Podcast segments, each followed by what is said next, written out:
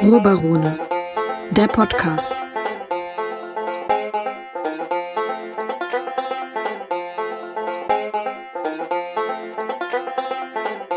Hallo und herzlich willkommen zum Ruhrbarone Podcast. Ähm, wieder mit unserem wöchentlichen Game of Thrones Podcast, also der Nachbesprechung der jeweils aktuellen Folge. Ich bin Robert Herr, hab den Maximilian Schulz wieder als Gast dabei. Servus. Und ja, wir fangen mal an zu besprechen. Ja. Äh, ist ja wieder eine längere Folge gewesen. Ja, Also das, was ja jetzt äh, in der Öffentlichkeit erstmal sehr groß besprochen wurde, ist Starbucks Gate. ja, arbeiten wir das zuerst ab. Ja, also ähm, es gab da ja dann die Debatte, also für alle, die es vielleicht noch nicht äh, verfolgt haben, man sieht äh, in einer Szene der Folge, dass äh, vor Daenerys Stormborn Targaryen ein Starbucks Kaffeebecher steht. Wobei es, glaube ich, kein Starbucks ist. Die äh, Macher von Game of Thrones wollten das in einer Richtigstellung wissen, dass das kein Starbucks ist.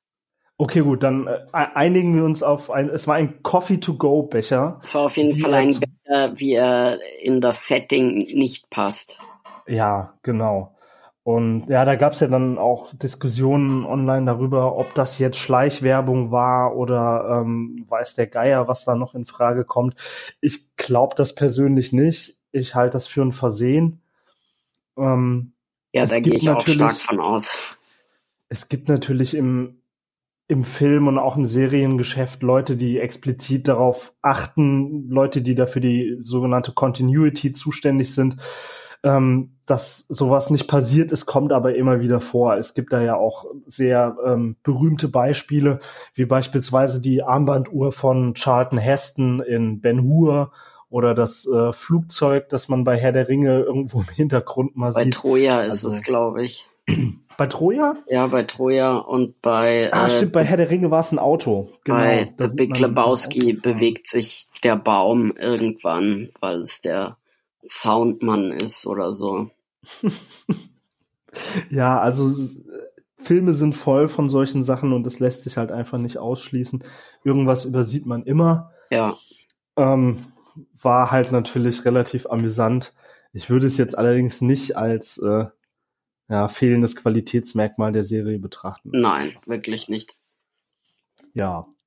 Und ähm, ja, davon abgesehen, tja, also man könnte eigentlich fast sagen, auch da wieder, also die, die erste Hälfte dieser Folge war so ein bisschen GZ, SZ in Westeros, war mein Eindruck. Ha.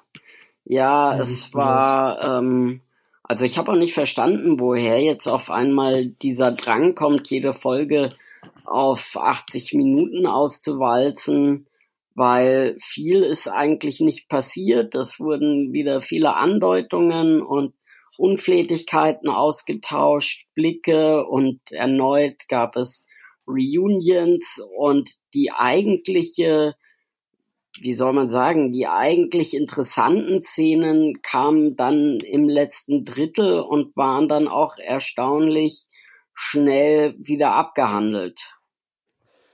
Das ist nämlich der Punkt, den ich da auch sehe.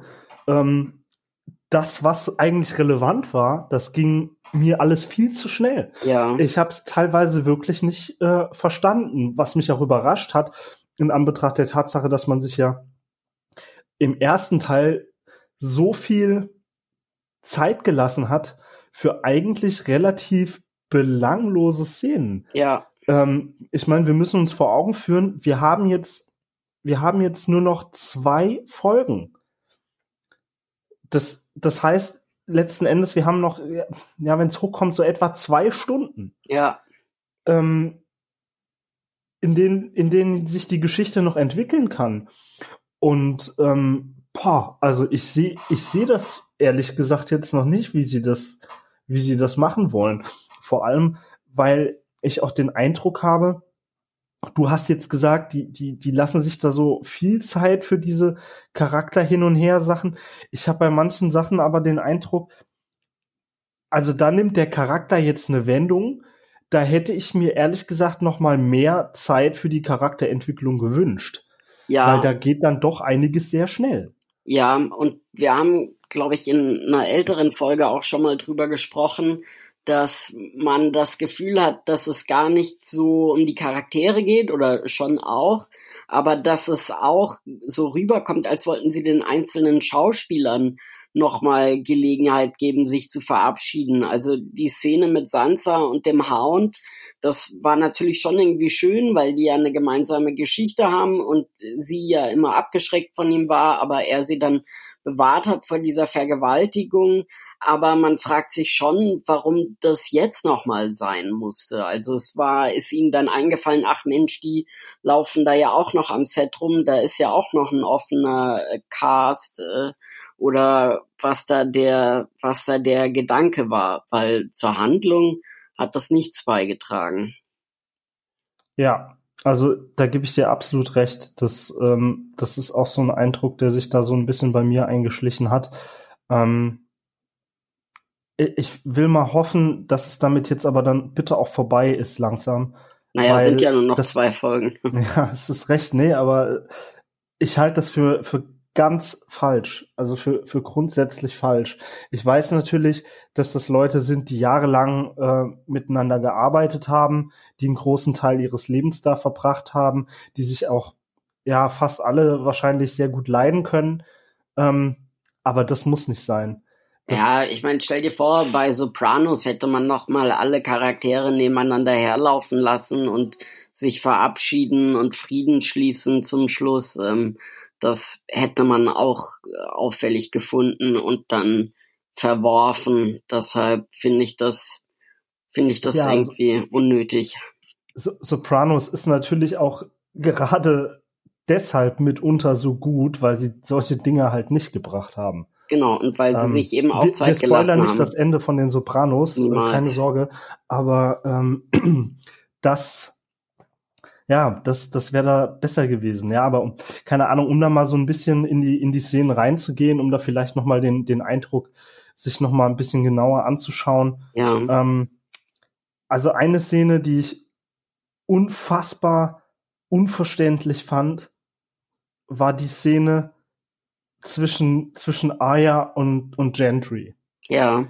Gentry ist gerade, wie vollkommen vorhersehbar war, zum, zum, äh, zum Lord Baratheon ernannt worden und äh, mehr oder weniger sein. Äh, das fand ich übrigens gut, dass er nicht gesagt hat, äh, ja, aber meine Königin, ich bin doch nur ein einfacher Schmied, sondern dass er sich halt gedacht hat, ja, hey, das nehme ich mit. Ja, klar. Ähm, ja, eben, es ist ja auch vollkommen nachvollziehbar. Ja? ja no normalerweise wird es aber durchaus anders gehandelt von, ähm, von Screenwritern. Ja. Und aber dann seine nächste Reaktion ist, er stapft sofort los, sucht Aya, findet sie, küsst sie ab, macht ihr einen Heiratsantrag, sagt, dass er sie liebt. Ey, das ist, das muss man sich mal überlegen. Der hat die, die haben sich mal eine ne, ne Weile lang gekannt, vor etlichen Jahren. Ja. Haben sich gerade wieder gesehen. Natürlich, es ergab sich so aus der prakt praktischen Lage heraus haben sie sich dann entschlossen, ja, okay, verbringen wir halt mal äh, eine Nacht miteinander. So. Und jetzt äh, hat er beschlossen, dass er sie liebt und dass, und dass sie ihn heiraten soll. Ja. Ähm, das kommt für mich, kommt das vollkommen aus dem Nichts. Ja, absolut. Also ich verstehe den Punkt erzählerisch nicht. Ähm, ich meine, klar, es wurde deswegen reingeschrieben, damit sie das abweisen kann, ähm, um gewissermaßen die, die Figur von Aya noch ein bisschen auszubauen. Aber ja, aber wozu ausbauen? Ich meine, diese Pointe, dass sie keine Lady ist, das war seit der ersten Staffel bekannt. Das Spannende an den ersten Staffeln war ja zu gucken, wie in diesem patriarchalen System ein Platz für eine Frau oder ein junges Mädchen ist, das sich eben nicht darauf vorbereitet, eine Lady zu werden, sondern die lieber mit dem Schwert beziehungsweise mit dem Degen statt mit der Nadel umgeht. Und das mhm. war ja immer das Spannende, dass man nie sehen konnte, wohin es führt, aber man dachte jedes Mal, ah ja, das passt jetzt. Also, dass sie dann auch diesen Faceless Man beigetreten ist und so weiter. Und jetzt sie erstens mit so einem, mit so einer Liebesbekundung zu überpoltern, nur um sie nochmal sagen zu lassen, ja, also ich bin keine Lady, ja, fand ich irgendwie, fand ich unnötig. Mich stört's halt vor allem, weil es zu Lasten der Figur von, von Gentry passiert. Ja. Und das, um, um den Charakter von, von Aya nochmal zu unterstreichen, was nicht notwendig wäre. Ja. Sie hat gerade eine Folge zuvor den Night King platt gemacht. Ja. So, das müsste als Statement eigentlich erstmal reichen, würde ich behaupten. Zumal sie dann danach nochmal diese Bonding-Szene mit dem Hound bekommen hat. Sie machen sich auf den Weg runter nach King's Landing. Fand ich unnötig. Ja. Ähm, genau dasselbe wie mit wir zeigen Potrick nochmal als, äh, als großen Aufreißer. Als Aufreißer, ja. Ja, also auch. generell ist der, ist der Sex-Talk und Bed-Talk, es war, es ist alles zu viel. Es war immer spannend, diese subtilen Andeutungen und das war ja witzig teilweise sogar, dass sie von Potrick gar kein Geld haben wollten. Das waren halt Pointen, die man nicht geahnt hat. Aber jetzt, äh, es ist alles so vorhersehbar. Jamie schläft mit äh, Brienne, was eigentlich eine schöne Fügung war. Äh, es dient aber einzig dazu, dass äh, Tyrion lauter Zwergenwitze macht und äh, indiskrete Fragen stellt. Ähm, und ich glaube, wir sprechen jede Folge lang und breit darüber, was für einen moralischen Verfall äh, Tyrion eigentlich durchgemacht hat und scheinbar kaum ein anderes Thema mehr zu kennen scheint. Ja, ich glaube, in seinem Fall ist es tatsächlich eigentlich eher ein intellektueller Verfall, weil ich muss, also ich, ich kann mich jetzt spontan nicht dran erinnern, wann er das letzte Mal irgendeinen einen bedeutenden Beitrag für irgendwas geleistet hat. Das muss sicherlich schon zwei oder drei Staffeln zurückliegen mittlerweile. Ja.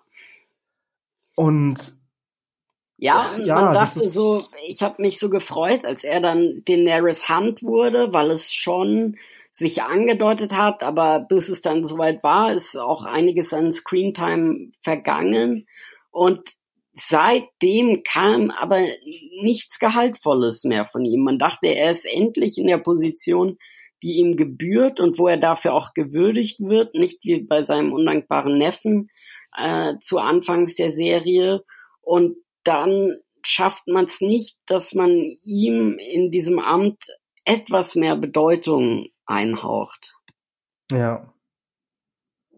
Das ist, das ist richtig. Ähm, das ist, das ist alles so ein bisschen, bisschen seltsam. Es, es hängt aber vielleicht auch ein Stück weit damit zusammen. Ähm, ich ich habe das Gefühl, und das klingt jetzt ein bisschen komisch, komisch, weil Game of Thrones halt immer noch natürlich eine Serie mit, mit sehr vielen äh, Charakteren ist, die, die zu handeln sind. Aber ich habe fast so ein bisschen den Eindruck, dass der Serie so langsam die Charaktere ausgehen. Es werden zu wenig weil sich irgendwie die, es ergeben sich nicht mehr so wirklich ähm, Interaktionen zwischen, zwischen den Charak Charakteren, sondern es besteht einfach sehr viel nur noch aus, äh, ja, da unterhalten sich zwei Leute, da unterhalten sich zwei Leute, da unterhalten sich zwei Leute, aber das ist nicht mehr alles so ineinander verwoben. Nee, es und ist wie so eine Parade. Es werden nochmal alle Charaktere präsentiert, damit man dann am Ende sagen kann, Mensch, wo kommt der jetzt her? Also wenn dann äh, der Hound den Thron besteigt oder wer auch immer oder Servaris, dass dann jemand sagt, ach Mensch, den gibt's ja auch noch, sondern äh, es sind jetzt ja. alle Bälle in der Luft und wer auch immer dann davon das loszieht, er hatte auf jeden Fall ausreichend Screentime, dass die Leute nicht sagen, wo kam er denn jetzt her? Ja, aber dass sie es halt wirklich schaffen, noch so viel von, von so einer Folge mit Belanglosigkeiten zu füllen. Ich meine, es, es tut mir leid, aber die erste Hälfte der, der Folge, die wirkte auf mich wie so eine richtig, richtig schlechte Folge von Seinfeld. Ja. Und, und ich habe halt mittlerweile, stelle ich mir die Frage, ob das jetzt tatsächlich eine, eine Budgetfrage war, dass sie gesagt haben, wir machen in der letzten Staffel äh, nur noch sechs Folgen, oder ob es halt einfach damit zusammenhing, dass sie sich gefragt haben, wie sollen wir das überhaupt noch füllen? Ja, weil. Ja, weil, oder vielleicht, dass sich beim Publikum dann auch so eine gewisse Müdigkeit eingestellt hat.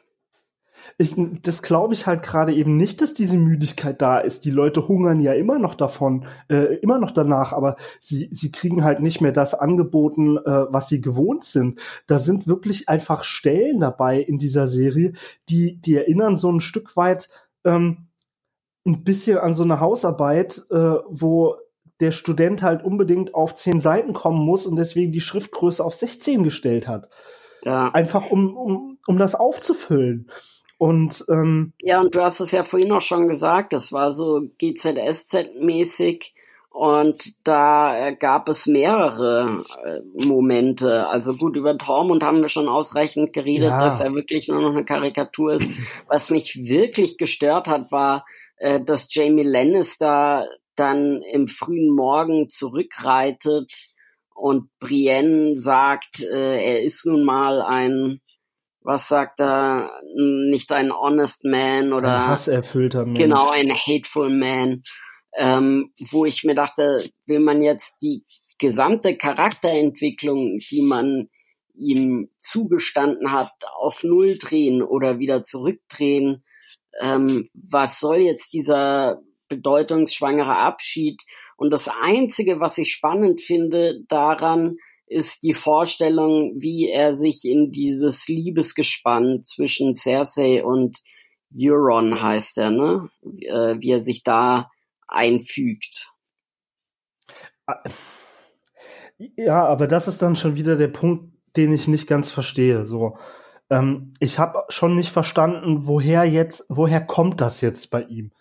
Weil er hat, er hat im Prinzip hat er mit seiner mit seiner äh, geliebten Schwester doch eigentlich schon längst abgerechnet. Ja. Und der, der war da von allem, was er gesagt hat, auch was er mit Tyrion besprochen hat und so weiter, der war von der die Entwicklung war eigentlich schon schon schon abgeschlossen. Woher kommt das jetzt? Ich habe irgendwie den Stein des Anstoßes vielleicht verpasst, vielleicht war er auch einfach nicht da, der ihn dazu gebracht hat, dass sich das jetzt alles noch mal umdreht. Ja. Ähm, und ja, keine Ahnung, er reitet jetzt wahrscheinlich in einer Folge ähm, nach nach King's Landing. Dann stellt sich aber auch die Frage, wie, wie kommt er dann da rein? Was macht er da überhaupt? was, was, was ist seine Motivation? Kann ich nicht mehr nachvollziehen. Ja, und das absolut. passiert mir selten bei Game of Thrones, dass ich die Motivation von jemandem nicht nachvollziehen kann. Und in der Folge ist es mir halt häufiger passiert. Da, da ist noch ein, ein anderer Punkt. Jon Snow. Ähm, warum, warum schickt der jetzt Ghost äh, seinen, seinen Direwolf äh, in den Norden? Ja. Keine Ahnung. Was, Hä? Zumal er Woher doch der, zumal er doch der letzte noch überlebende Direwolf ist, oder? Hat Bran? Ja, in der Tat. Bran hat seinen verloren. Nein, stimmt. Äh, es gibt noch den einen von Arya, der jetzt das eigene Wolfsrudel gemacht hat. Der lebt auch noch. Ah, okay. Übrigens nicht im Norden der Wall, sondern, naja, keine Ahnung. Ich verstehe das halt einfach nur nicht, weil. Ah, stimmt. Naja, sie war dem begegnet. Ähm, genau, ja. Ja, ich erinnere mich. Ja, stimmt. Also mein Eindruck ist halt, sie wollen das Vieh jetzt endgültig loswerden, nachdem sie halt immer mal wieder äh, notgedrungen ein paar Shots in die Serie reingebaut haben, weil dieses Vieh halt offensichtlich sehr, sehr teuer herzustellen ist über, äh, über CGI. Teurer wahrscheinlich sogar als die Drachen, weil äh, Fell ist halt schlechter zu animieren als Schuppen. Ähm, ja, aber ich, also das kam so aus dem Nichts. Also es wäre mir lieber gewesen, sie hätten das Vieh einfach gar nicht mehr erwähnt. Das, das hätte mich weniger gestört als dieses, hey, hau mit Tormund in den Norden ab. Ja, es ist so das Game of Thrones Pendant so einfach an der Raststätte, an den Mastketten und ab dafür.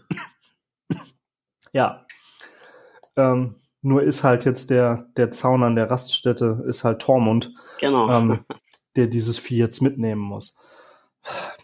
Ach Mensch, keine Ahnung. Und was, was dann wiederum ein bisschen besser war, die, diese Dynamik, die sich da entwickelt hat zwischen, zwischen Jon Snow und äh, Daenerys Targaryen, ähm, die sich wünscht, dass alles wieder ist wie vorher, bevor er das erzählt hat. Und da merkt man dann, dass halt doch sehr viel Stark in Jon Snow steckt, oder zumindest sehr viel Ned Stark. Er kann halt einfach ums Verrecken die Klappe nicht halten. ja. Er kriegt das nicht hin. Ähm, keine Ahnung, das ist, ist irgendwie in dieser Familie so eine Art Seuche. Ähm, und die Frage ist jetzt halt, wie löst sich das auf? Ich meine, diese ganze Entwicklung bei, bei Daenerys war, war absehbar. Ja. Das, das ist ja was, womit sie immer wieder ein Problem hat. Sie kriegt ja immer wieder diese Wutausbrüche ähm, und, und will ihre, ihre Alleinherrschaft äh, äh, da durchsetzen und duldet äh, nichts, was sie als, äh, als Verletzung ihrer Autorität äh, wahrnimmt. Ja, also es Insofern war waren, das absehbar. es waren ja immer mal wieder so Szenen, wo man sich fragen musste, ob sie wirklich diese geeignete Herrscherin ist, die ihre Gefolgschaft halt noch in ihr sieht. Also, dass sie, darüber haben wir ja schon gesprochen, ne, dass sie in der letzten Staffel den Menschen, unter anderem den, der Familie von Sam Tali, die Chance gegeben hat, entweder das Knie zu beugen oder sich eben bei lebendigem Leibe verbrennen zu lassen, was schon ein ziemlich verrückter Move ist, vor allem wenn man um die eigene Familiengeschichte weiß. Dann hatte Jamie letzte oder vorletzte Folge mit Tyrion geredet und ihn auch gefragt, was er von ihr hält. Und als Tyrion gesagt hat, äh, she's different, hat Jamie nur gesagt, are you sure? Was ich interessant fand, weil er ja derjenige war, der ihren Vater aus nächster Nähe erschlagen hat. Und Mhm. dann gab es diese Szene, wo Tormund bei dem Saufgelage sagt, what kind of a person climbs on a dragon, a madman or a king? Und in dem Moment geht der Shot auf Daenerys und äh, es, ja, a madman or a king or a mad king. Ähm, Mhm. Also es sind Ja. viele Sachen, die darauf deuten und die Schlussszene oder die letzte Szene mit Missandei lässt eigentlich keinen Zweifel mehr übrig, dass Aya, äh, dass äh, Dannys Verwandlung langsam abgeschlossen ist.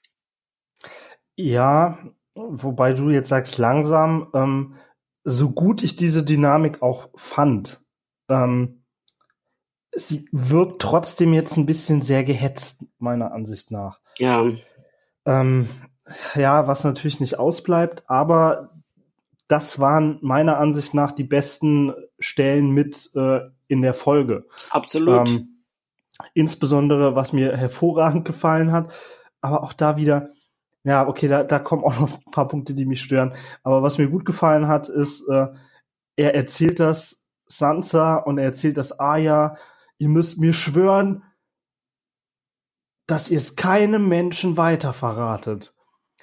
Ja, und dann mehr oder weniger äh, Schnitt. Und wir sehen halt, äh, wie, wie Varys und Tyrion das Ganze besprechen, zu dem Schluss kommen, okay, es ist jetzt Public Knowledge. Ja, genau, Ich wo er sagt, how many people know? Und er sagt eight und er, yeah, then it's information.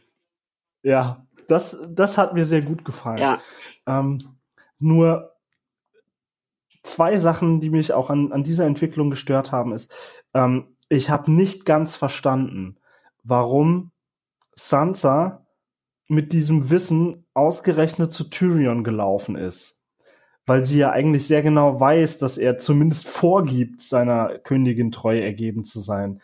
Das ist ihr erster Gefolgsmann. Warum zu ihm gehen? Das ergibt eigentlich keinen Sinn. Zumal sie es nicht wirklich geschafft hat, unbedingt Zweifel bei ihm zu säen. Das sieht man zumindest nicht. ja, Und dann, was ich bei der Reaktion von Varys verstehen kann, dass er langsam Zweifel an ihr hat und Ich meine, der Typ hat äh, schon mehrere Leute, äh, mehrere Könige aus dem Weg geräumt, von denen er dachte, okay, die sind schlecht für, für, äh, für das Reich. Und er sagt ja, er denkt das an das Reich und an die Leute, die in ihm, in ihm leben. Das hat er schon mehrfach so geäußert. Das finde ich alles sehr nachvollziehbar. Aber warum zur Hölle diskutiert er das mit Tyrion?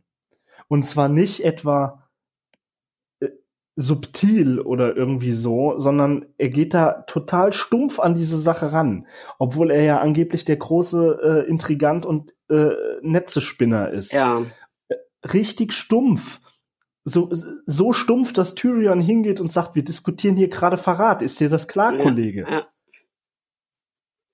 You must have thought Ähm. about it. Yeah, thought is not treason. Äh, also, also kei keine Ahnung. Ähm, ich verstehe nicht, was er, was er da damit bezweckt. Und auch äh, an dem Punkt habe ich nicht den Eindruck, dass, dass Tyrion wirklich die Loyalität zu seiner Königin in Zweifel stellt, sondern er bringt ja tatsächlich eigentlich die naheliegende Option äh, in, ins Rennen, zu sagen, okay, lass die beiden sollen heiraten und dann gucken wir schon, wie wir das irgendwie geregelt kriegen. Ähm, ja, keine Ahnung. Ich weiß es nicht. Ja, und ich, hoffe, macht doch so eine vielsagende Andeutung, oder? Er sagt doch, I've spoken Mhm. as honest as I can. Wie soll man das verstehen, dass er jetzt einen Meuchelmörder ansetzt oder dass er Cersei mit Informationen füttert? Oder soll es einfach darauf vorbereiten, dass welcher Plot-Twist auch immer in den nächsten zwei Folgen erscheint, er da seine Finger im Spiel hatte? Ähm, das, ich glaube, das wäre zu viel spekuliert, weil wir es da nicht wissen. Also was das, glaube ich, bedeuten soll, ist halt einfach, dass er mehr oder weniger sagt, ähm, dass er zumindest sehr realistisch in Betracht zieht, statt Daenerys äh, im Zweifelsfall John ähm, zu unterstützen. Ja, Was, was er, denke ich, nicht machen wird, ist Cersei zu unterstützen. Ähm, das wäre also aus seiner Motivation haus, heraus wäre das völliger Wahnsinn, ja. weil Cersei ist durchgeknallt. Die, die ist noch schlimmer als Daenerys. Ah, aber Ähm, das weiß ich ehrlich gesagt nicht, weil sie alles, was sie macht, mit einer taktischen Abwägung macht. Ich fand das zunächst auch überflüssig und brutal, dass sie Missandei da hinrichten lässt öffentlich. Aber es war also ihre einzige Verteidigungsstrategie gegen dieses große Heer und die Drachen anzukommen, ist halt die eigene Bevölkerung als Schutzschild zu missbrauchen, um die Loyalität sich zu sichern. Und das hat sie ja damit einmal mehr erreicht, indem sie Daenerys eben versucht, auf diese Drachen ausweichen zu lassen und ein Massaker anzurichten. Deshalb folgt das, glaube ich, schon ihrer Logik, obwohl es natürlich nichts daran ändert, dass sie kaltblütig und bösartig ist, aber es war aus Kalkül.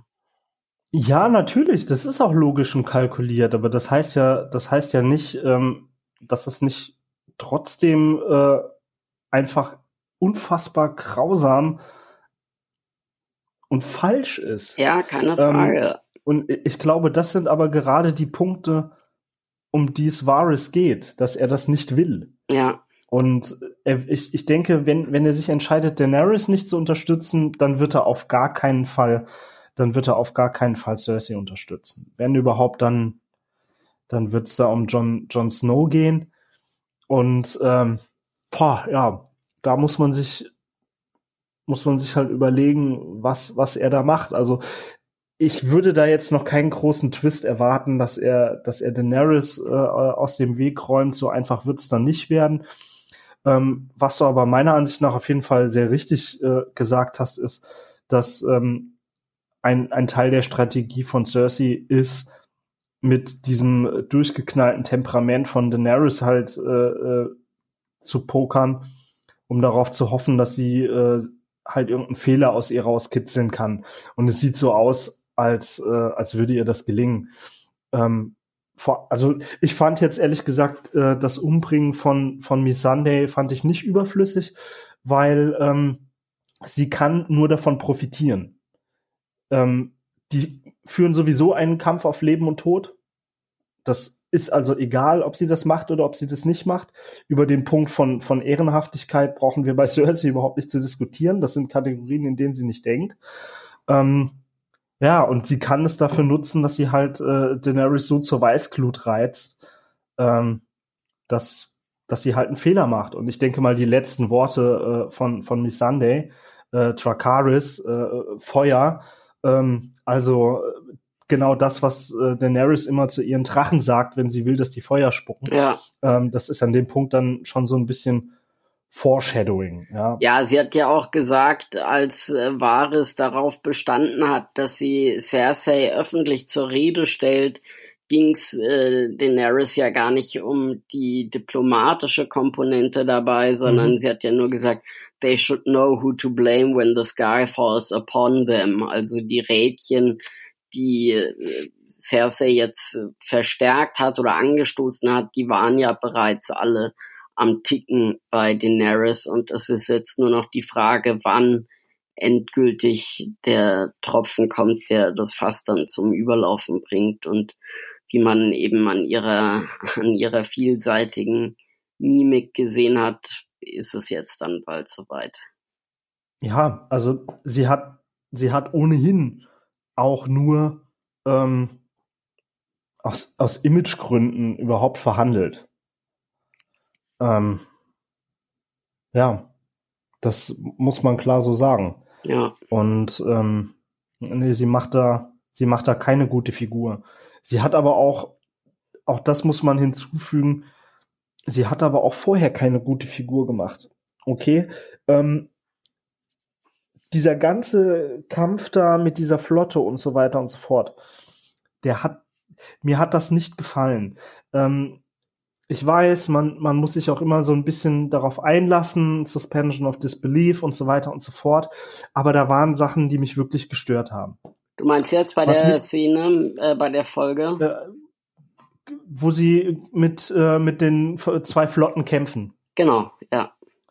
Genau, das, also das hat mich erheblich gestört, weil was ich nicht verstehe ist, das ist eigentlich so das Einmaleins der Luftwaffe.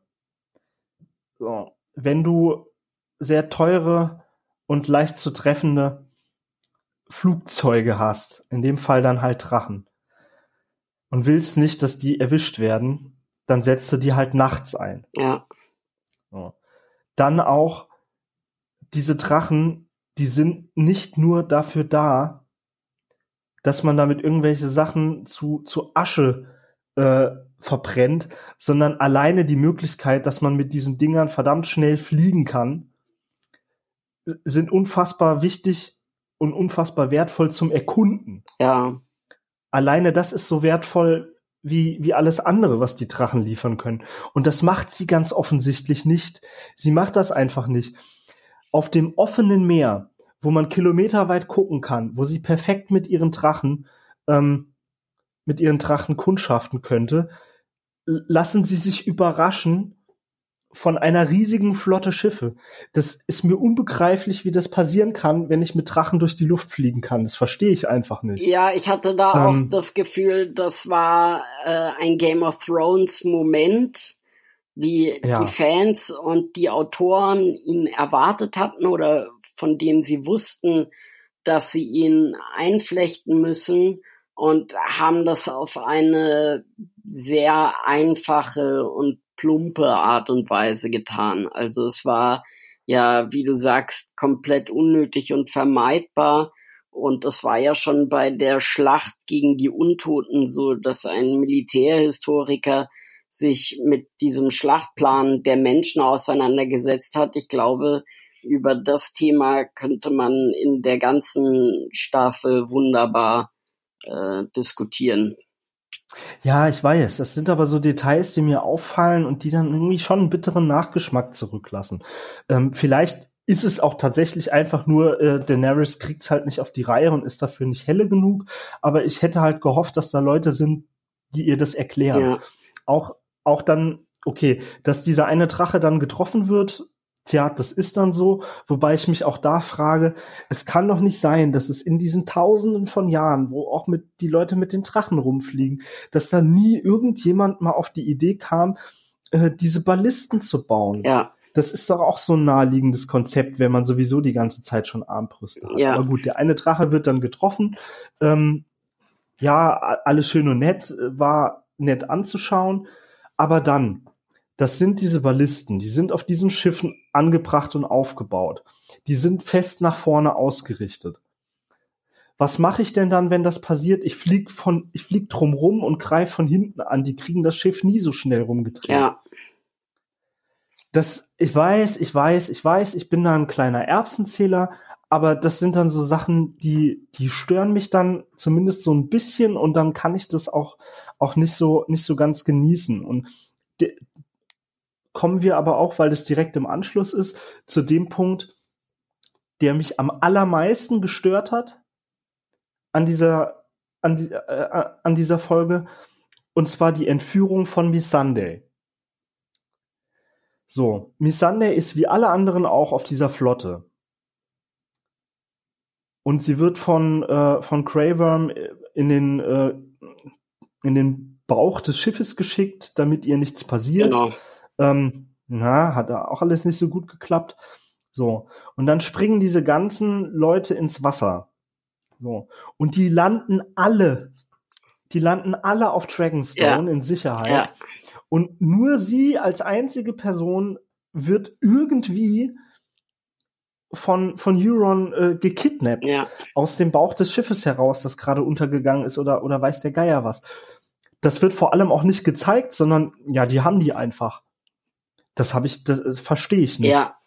Don't, don't tell me, show me. Ja. Ich will das nicht einfach gesagt bekommen, dass das offscreen passiert ist, sondern ich will das sehen. Ja. Aber klar, wenn etwas, was einfach auch so abstrus wirkt, passiert, ja, dann ist es halt wahrscheinlich besser, äh, äh, dass das Ganze offscreen passiert, weil sich die Writer wahrscheinlich dann auch gedacht haben, ja, okay, wir haben keine gute Idee, wie das realistisch passiert sein soll, deswegen sagen wir einfach gar Aber nichts. es Vielleicht wäre einfach ein Zuschauer cooles was ein. Gimmick, wenn wir es so machen. Und deshalb machen wir es und gucken, Ja. was passiert. Ja, fand ich ein bisschen schade. Ja. Aber naja. Ähm, ich weiß nicht, also mir ist gerade so ein bisschen, bisschen der Stoff ausgegangen. Ich weiß nicht, ob ich irgendwas Wichtiges vergessen habe. Ja, klar, es gab noch mal eine große Szene äh, zwischen, zwischen Bronn und äh, den beiden Lannister-Brüdern, die ich aber jetzt nicht so spannend fand. Nö, das war, ja, war ganz witzig. Da waren wieder, das waren wieder Dialoge wie in den besten Tagen. Einer schießt schneller als der andere. Das hat mir eigentlich sehr gut gefallen. My fighting days are long gone, but I still have some killing days. Das war einfach ein angemessener Abschied für Bronn.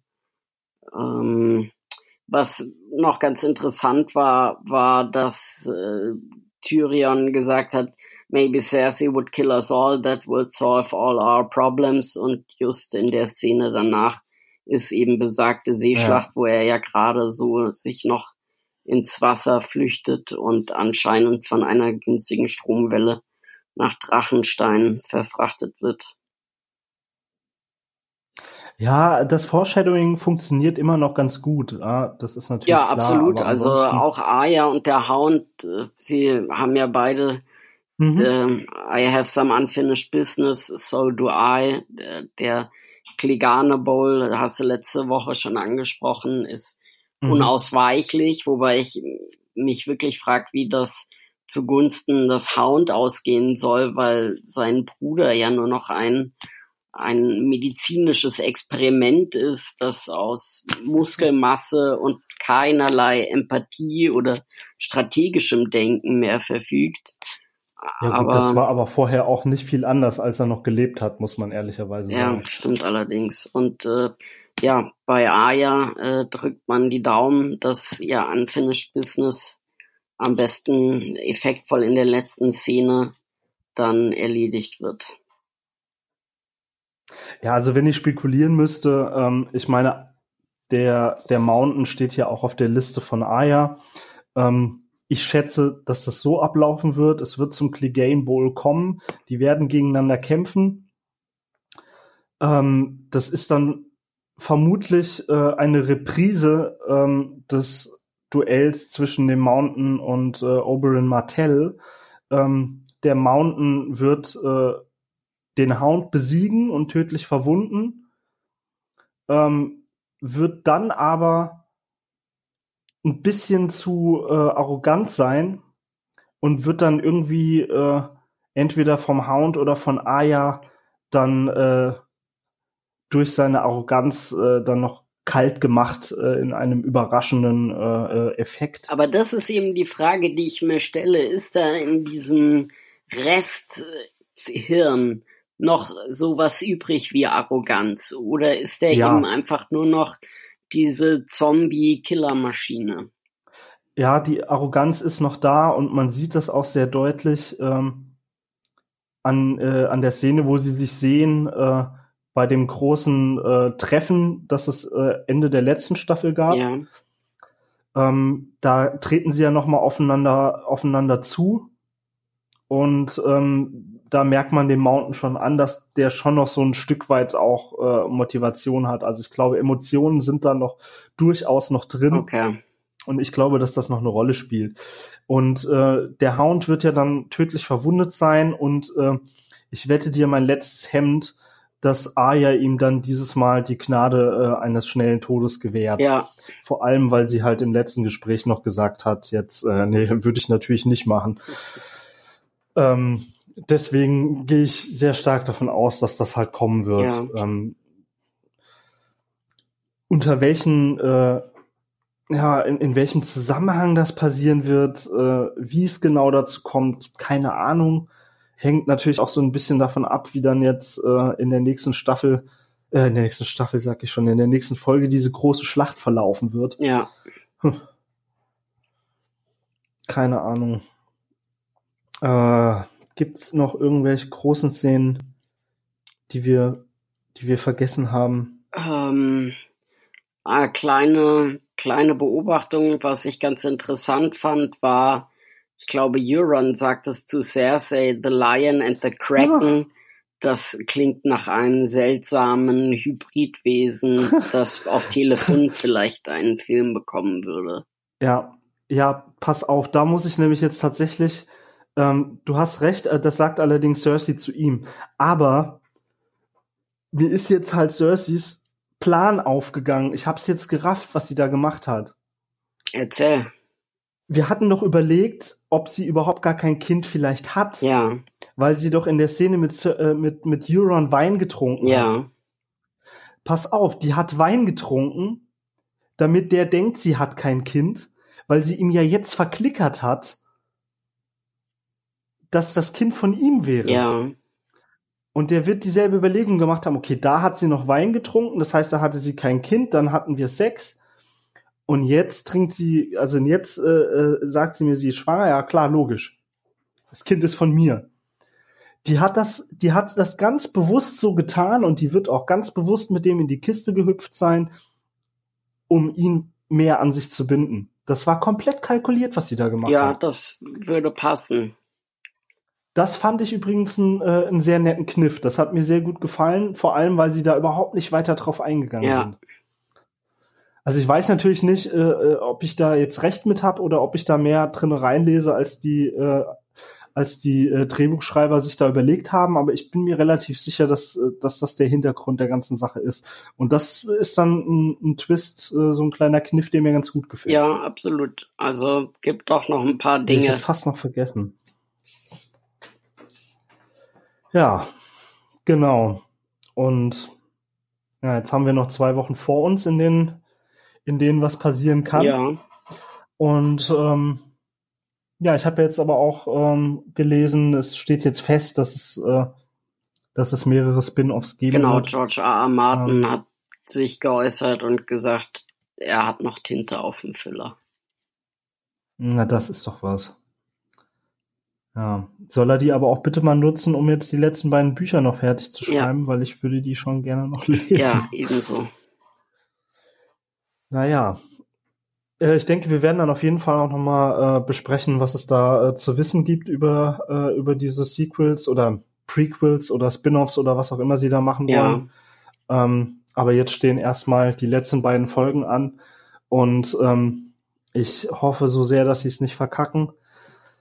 Ich bin gespannt, ob sie uns dann noch was äh, aus dem Hut zaubern. Ich könnte es mir gut vorstellen.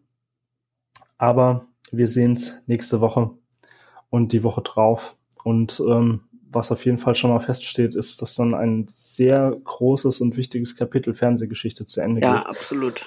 Ähm, aber die Wehmut heben wir uns dann für die letzte Folge von Game of Thrones und dann auch die vorerst äh, letzte Folge von unserem äh, kleinen, unserer kleinen Game of Thrones Reihe hier im Podcast äh, auf. Und ähm, bis dahin bleibt uns treu und äh, wir sehen uns und hören uns nächste Woche. Tschüss. Ciao.